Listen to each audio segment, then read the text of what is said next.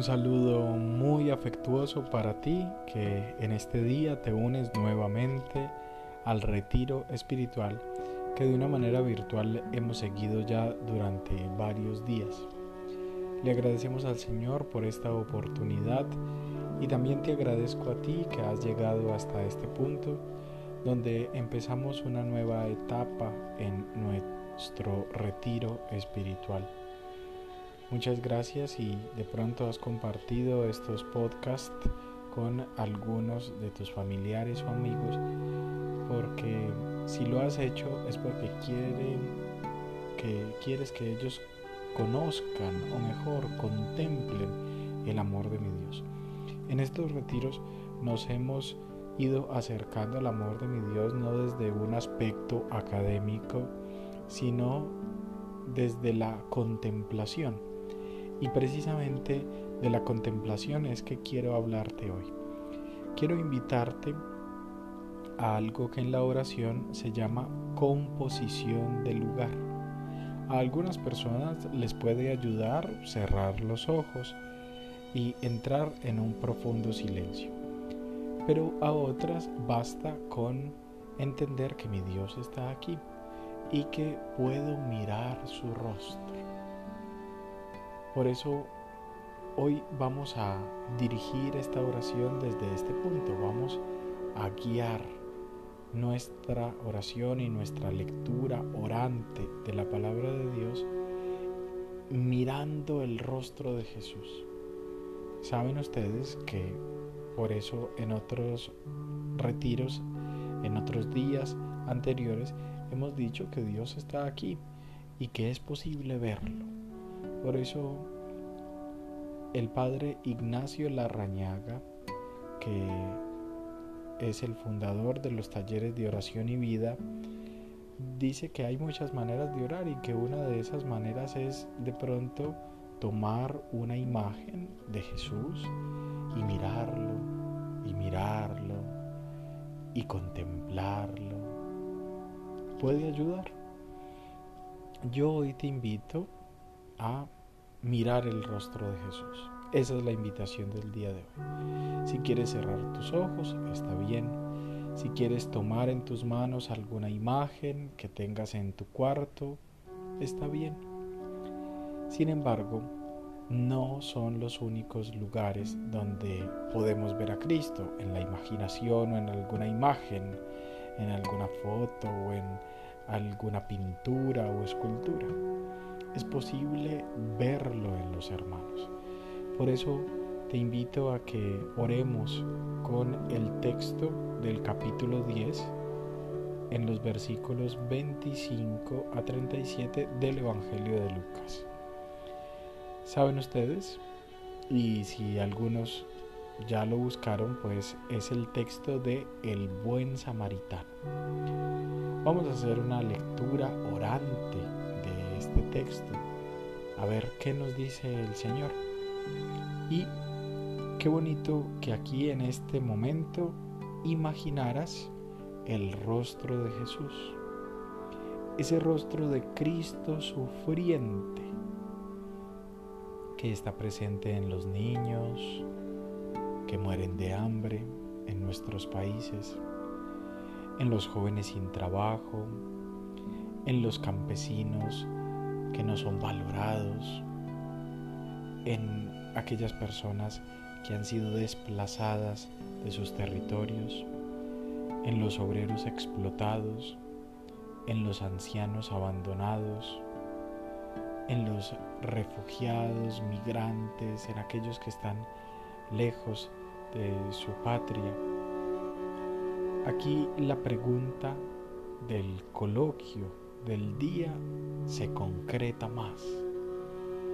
Porque si nosotros somos capaces de mirar a Cristo en el que sufre, con mucha mayor facilidad entenderemos cuál es la misión a la que Él nos envía al final del Evangelio de hoy, en ese versículo 37, capítulo 10 del Evangelio de Lucas.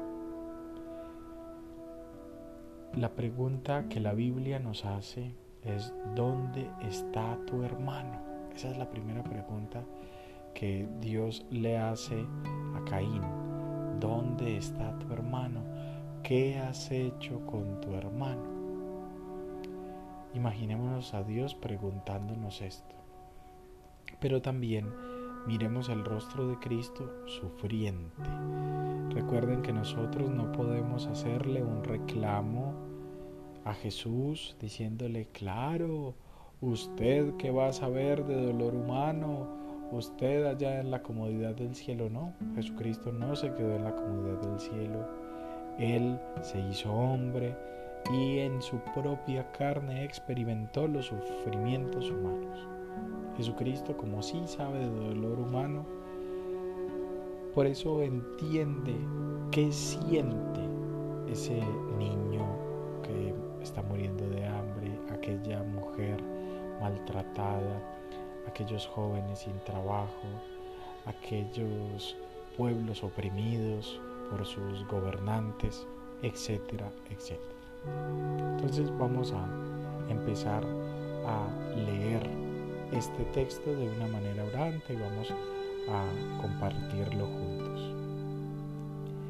Al principio, más que un hombre tirado en el camino, para nosotros se trataría de miles de habitantes de calle, de miles de enfermos, de miles de hermanos necesitados de mí.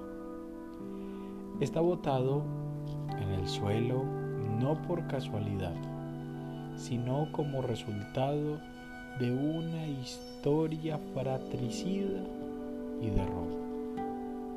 Recordemos que quienes sufren no es porque hayan elegido sufrir, es porque son producto de una historia muy injusta. Algunos de quienes a veces hemos señalado como esos degenerados o insultos de esa índole, en realidad son producto de gobiernos, de líderes que no supieron acompañar a las personas. Eh, en nuestros pueblos hay pocas oportunidades, hay una educación de muy baja calidad y nosotros no podemos echarle toda la culpa a quien está sufriendo porque además del sufrimiento que ya trae consigo, pues no necesita recriminaciones de nuestra parte, necesita es nuestra ayuda. En segundo momento pasa el sacerdote. Tal vez no quería mancharse las manos según pedía el Levítico. Saben ustedes que en el Levítico había muchas leyes de ese tipo y los sacerdotes no podían mancharse de sangre y seguramente este hermano nuestro estaba bastante ensangrentado por los golpes que le habían propinado. El sacerdote antes de celebrar el sacrificio pues no quería no podía quedar impuro no podía presentarse al altar del templo de Jerusalén. Pero entonces aquí cabe la pregunta de qué Dios era este hombre sacerdote sacerdote no significa en el eh, Antiguo Testamento el que ofrecía sacrificios meramente, sino el que estaba al servicio de su pueblo, el que abogaba ante Dios para que perdonara los pecados nuestros. Y ahora, en el Nuevo Testamento, el sacerdote cristiano, mucho menos. El sacerdote cristiano sí que debe estar untado de sangre, de la sangre de nuestro pueblo. El sacerdote del día de hoy, como bien lo ha dicho el Papa Francisco, debe oler mal, debe oler a oveja. Y saben ustedes que las ovejas pues no huelen muy bien. Y, es precisamente eso lo que nos dice el Papa, untarse de sufrimiento humano. En nombre de qué Dios se puede pasar al lado de un hermano y no detenerse. Y recordemos que nosotros lo hemos hecho. Nosotros hemos pasado del arco muchas veces y no nos detenemos ante el sufrimiento. Es que en nuestros contextos es tan cotidiano el sufrimiento que ya no nos sorprende. Qué pesar. Fíjense que Lucas dice que dio un rodeo. Rodeó para no ver. Y es que eso es lo que hacemos con frecuencia. No vemos para no sentir. Si viéramos la cosa sería diferente. Parece que le hacemos mucho caso a aquel refrán, aquel dicho popular, ojos que no ven, corazón que no siente. A veces el pecado es precisamente ese, no ver. Y en este punto me permito recordarles lo que les dije en otro momento del retiro, que algunos maestros espirituales, hay un gran abad cartujo que tiene un video en, en YouTube, lo pueden buscar, donde nos explica por qué el yoga no es cristiano, porque el yoga invita a cerrar los ojos, a olvidar los sentidos y la propuesta de Cristo es totalmente lo contrario, abrir los ojos para ver las necesidades de los hermanos. Y no lo digo solamente yo y este abad, sino que lo dice la plegaria número 4 de diversas circunstancias. Abre nuestros ojos para que veamos las necesidades de los hermanos. Inspíranos las palabras y las obras para confortar a los que están cansados y agobiados. Es claro que el Señor presenta esta parábola para nosotros, porque somos nosotros quienes necesitamos de este jalón de orejas, de este llamado de atención, de esta palabra del Señor donde Él nos dice que ante el sufrimiento a veces nos hemos hecho los ciegos. Luego pasa el levita, que representaría un poco como algunos de nosotros se dedicaba al templo y al culto, el levita. Piensen cuántos de nosotros somos muy cercanos al templo y al culto. Incluso muchos de esos levitas eran célibes. Pero ¿qué clase de celibato es ese? Él no nos está llamando, el Señor no nos está llamando a un celibato infértil sino todo lo contrario. Y por eso el Papa Francisco ha sido tan claro en decirle incluso a las religiosas, no, no queremos monjas solteronas, queremos madres. Él lo dice así en italiano, madonnas. Queremos madres, mujeres que sientan en sus entrañas el dolor de los demás. Muchas veces por ese malentendido celibato, se nos secan las entrañas y el corazón y somos incapaces de ver al hermano que sufre.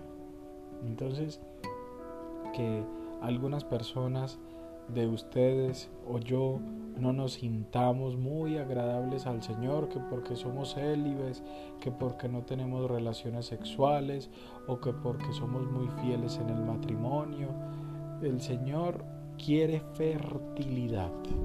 Y la fertilidad está en la naturaleza, en la misma creación mediada por el amor. El Señor quiere que nuestras entrañas sean fértiles, es decir, que sean capaces de dar vida. Y ustedes saben que una forma de dar vida es dando comida. Y por eso el Señor se nos entrega en forma de comida para darnos vida y vida en abundancia. Sobre todo nosotros, los varones, pues nuestro vientre no puede dar vida como el de las mujeres, pero sí que nuestra vida está llamada por el Evangelio a dar vida y vida en abundancia, a dar comida y comida en abundancia. Por último, pasó un samaritano. En este punto recordemos que los samaritanos no eran judíos, ellos no formaban parte del pueblo de Israel, y por eso no iban al templo de Jerusalén. Eran despreciados por todos los judíos. los judíos decían jamás al lado de un samaritano. Los habían introducido allí en tiempos del dominio babilónico para separar las viejas rencillas entre los reinos del norte y del sur. Seguramente este eh, samaritano venía del mercado de Jerusalén donde todo el mundo lo había despreciado, de pronto lo había insultado, de pronto lo había excluido, que los samaritanos estaban sometidos todo el tiempo a eso. Entonces por eso veamos en este momento los verbos que utiliza el Evangelio de Lucas, los verbos que del samaritano, miren, se detuvo, vio, miró, bajó de su caballo y sintió compasión. En este compasión, el original griego pues que utiliza Lucas es splagnisomai, que significa dolor en las entrañas, que se refiere incluso hasta un dolor físico, un dolor de madre. Así es muy parecido al dolor que sienten las mamás cuando un hijo se golpea, cuando un hijo tiene un sufrimiento, que las mamás experimentan en su propio vientre un dolor mayor que el de sus hijos. Por eso es muy bonito detenerse en estos verbos. Se detuvo, vio, miró, miró, bajó de su caballo, sintió compasión, pero es en un envolverse las entrañas que no se queda en un simple paternalismo, sino que se traduce en algo concreto e histórico por el que está botado en el camino por el sufriente. Mire, lo subió, ahí vienen más verbos, lo subió a su propia cabalgadura, lo limpió, lo vendó, lo llevó a una posada y pagó por él sin que él lo supiera. Supo amar sin una recompensa. Él no estaba esperando nada a cambio, él solamente quería el bien de su hermano la curación de su hermano. Al final de leer esta parábola, uno se pregunta por qué el samaritano se detuvo y los otros no. Fíjense que ni el sacerdote judío ni el levita se detuvieron. Tal vez la respuesta a esta pregunta, ¿por qué entonces el samaritano sí se detuvo? se encuentra la respuesta precisamente en eso, en que él era samaritano y entendía el sufrimiento más que nadie. Algunos de nosotros somos como ese levita y como ese sacerdote que no sabemos lo que es sufrir y estamos como, como muy cómodos y no hemos experimentado en nuestra propia carne que es estar en la calle, que es sentir hambre, que es estar desempleado, que es eh, estar siendo maltratado por otra persona, que es sentirse humillado. Entonces, quien sabe de sufrimiento no quiere ver a los otros sufrir. El samaritano había sufrido muchísimo y por eso sintió como suyo propio, en su propio cuerpo, este dolor de este hermano. Pudo captar el dolor porque él mismo lo había sentido como excluido de la sociedad. Y es que Nuestras heridas nos hacen capaces de misericordia. Yo he sido de pronto un poco injusto con algunos de ustedes diciéndoles que, que algunos de ustedes ni saben qué es el sufrimiento. Mentiras que sí, todos lo sabemos, pero precisamente ese sufrimiento del que todos nosotros hemos sido víctimas nos capacita para saber qué está sufriendo mi hermano, qué está pasando por las mismas calamidades. Así que estas heridas nuestras del pasado nos hacen capaces de transmitir la misericordia de Dios. Entendamos que ese es el envío misionero que nos hace el Señor hoy. Por eso la parábola de hoy concluye con las palabras de Jesús. Pues tú haz lo mismo. El Señor nunca ha sido tan claro cuando nos ha dicho, si tú has sufrido, no dejes que otros sufran o por lo menos cura el sufrimiento de los que ya lo están haciendo. Que el Señor te regale un día muy dichoso o una noche según donde estés escuchando este retiro y que el Señor te bendiga y te guarde. En el nombre del Padre, del Hijo y del Espíritu Santo. Amén. Te quiero mucho.